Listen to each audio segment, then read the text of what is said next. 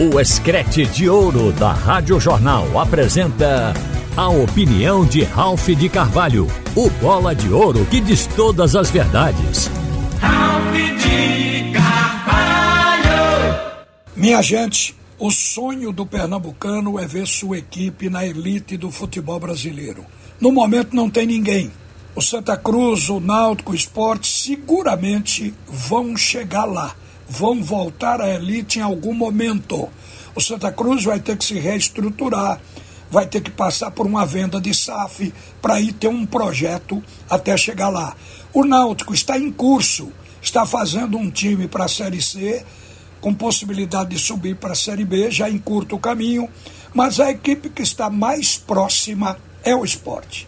Depende da campanha de 2024 é a nova probabilidade do esporte voltar para a elite. E vocês sabem que a elite muda muito.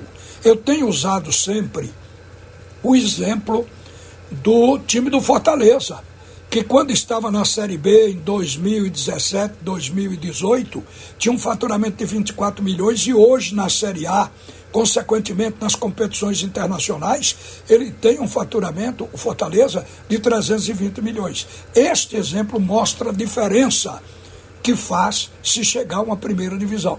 O esporte tem que montar um time para isso, porque o exemplo deste ano vai servir para a construção do novo time.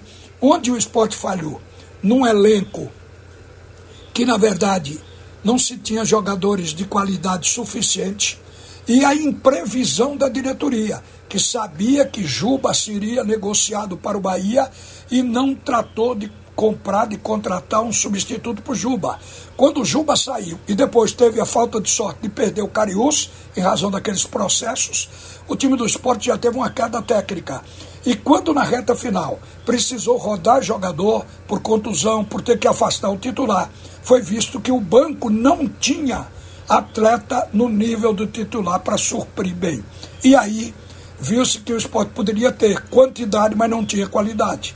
Isto pode ser corrigido agora, até com base no que aconteceu. O esporte já tem hoje, do meio campo para trás, o time montado. Em tese, é um bom começo, porque acaba de anunciar, o Boris deu aí no noticiário dele, que está adquirindo mais um goleiro. A chegada do Thiago Couto, que jogou pelo Juventude, que o esporte estaria aí comprando parte dos direitos que pertencem ao São Paulo. Vai permitir o esporte ficar com ele por quatro anos. Então ele vai, ao lado do Kaique França, disputar posição no gol do esporte. Isso é uma coisa que fortalece o setor, porque dessa disputa vai aparecer o melhor para ganhar titularidade. Então, até o meio-campo, até a posição de volante, o esporte está suprido em casa. Mas o esporte precisa do meio-campo para frente. Falta o meia. Se falou que o esporte iria contratar o Bruno Nazário, que estava na Chapecoense. Ele, individualmente, é um jogador que estava acima do nível da Chapecoense, mas parece que o Bruno Nazário saiu do radar. Este jogador que foi anunciado agora, o Pedro é, Vilhena, é um atleta que saiu da base, está com 21 anos de idade. Na verdade, não é uma contratação reforço, é um jogador que vem se agregar ao plantel do esporte para ganhar minutagem, para ganhar brilho na vitrine que é a Ilha do Retiro, é uma coisa de futuro. Pode até, de repente, jogador estourar, mas não é uma coisa, digamos, que estejamos previsto. O esporte tem que contratar um meia e tem que buscar um meia para substituir Jorginho. Se falou em Alan Ruiz, mas é bom lembrar que Alan Ruiz era reserva de Jorginho. O nível técnico de Alan Ruiz, a gente já mais ou menos sabe o limite. O esporte precisa de mais que isso. Precisa de um cara que organize o time. Um meia que tenha capacidade de finalização, de construção, que seja criativo, que adicione qualidade ao time rubro-negro. Então o esporte está seguramente na busca deste homem, como está ainda de atacantes. O esporte, na verdade, contratou quatro, quatro, três ponteiros e um centroavante, porque a informação é que Romarinho só está faltando assinar para o esporte divulgar. Mas já está tudo acertado com o Romarinho. Então tem Romarinho, o esporte tem também o Arthur Caíque, tem o Lucas Ramon, e tem o Zé Roberto. São quatro. Precisa de mais um centroavante, pelo menos, e mais um ponta. E talvez o esporte precise de mais jogadores, porque precisa ter quantidade e qualidade na hora de rodar. É bom lembrar que a equipe rubro-negra ela tem quatro competições programadas para 2024: Campeonato Estadual, Copa do Nordeste, Copa do Brasil e aí a Série B, onde o esporte tem que chegar inteiro, pronto para disputar no nível dos outros. E esta Série B, ela vai ser mais forte o ano que vem.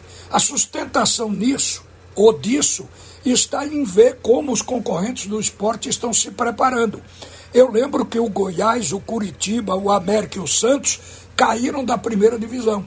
Estas equipes estão cuidando de segurar os melhores jogadores que tiveram na primeira divisão. Vê que o nível já vai subir a Série B. E esses jogadores serão a espinha dorsal dessas equipes. E essas agremiações vão buscar jogadores no mercado. Eu vou tomar o exemplo do Santos, que serve muito bem. O Santos sentiu demais ter caído para a Série B. Vai investir o que puder para voltar à Série A e ficar na Série B apenas por um ano. Vocês notem até nas palavras do presidente do clube, o Marcelo Teixeira, quando ele disse que os jogadores não vão usar a camisa 10, que foi uma camisa imortalizada por Pelé e que Pelé não merece a sua camisa na Série B. E disse também que Neymar ligou para ele e pediu para que ele também não permitisse o uso da camisa 11, que é a camisa de Neymar e foi a camisa que ele usou no tempo do Santos para você ver como a Série B foi vista com ojeriza pela equipe Santista. E o Santos diz que vai gastar uma folha de mais de 5 milhões. O presidente declarou que a folha atual é de 11 milhões e que ele vai aplicar apenas 50% na Série B. 50% de 11 milhões são 5 milhões e meio, o suficiente para ter um time forte, grande na Série B. E aí, o Santos já foi gastar a grana. Foi atrás de um técnico que fez sucesso no Corinthians, o Fábio Carilli. Estava no Japão, aí teve que pagar a saída dele de lá, multa rescisória. O Carilli chegou na Vila Belmiro, indicando jogadores de primeira divisão para compor o seu time de Série B. Mandou contratar o Gil, o zagueirão xerife do Corinthians. O Gil fez um contrato de 12 meses. Gil tem 36 anos, mas tem vigor físico e tem experiência. Pediu para contratar o lateral Aderlan, aquele que é do Bragantino, do Red Bull Bragantino, está lá desde 2019. E mandou contratar, pediu para contratar Jorge, lateral esquerdo do Palmeiras, tudo Série A. E foi buscar um meia na Venezuela. Rômulo Otero. Rômulo tem 31 anos, ele já atuou no Atlético Mineiro, no Fortaleza, é um jogador que conhece o futebol do Brasil. Vai para o meio-campo do Santos. E agora está disputando com o Corinthians a contratação de Guilherme que jogou pelo Fortaleza, mas é um jogador que tem os direitos presos ao Grêmio. O Santos chegou a mandar Soteudo e mais outro jogador para poder ficar com o Guilherme, segurar este atacante que foi do Fortaleza. Este é o nível de concorrência. Este é um adversário que o esporte vai ter. Então o nível tenderá a ser mais alto em 2024 na Série B. E como a gente pensa num time de Pernambuco na primeira divisão, tem que ficar orquestrando aqui o esporte, que talvez ele não tenha ainda o suficiente dentro de casa, embora tenha tempo para contratar e terminar com um time forte para realmente voltar à elite do futebol brasileiro. Uma boa tarde, minha gente. Você ouviu a opinião de Ralph de Carvalho, o bola de ouro que diz todas as verdades.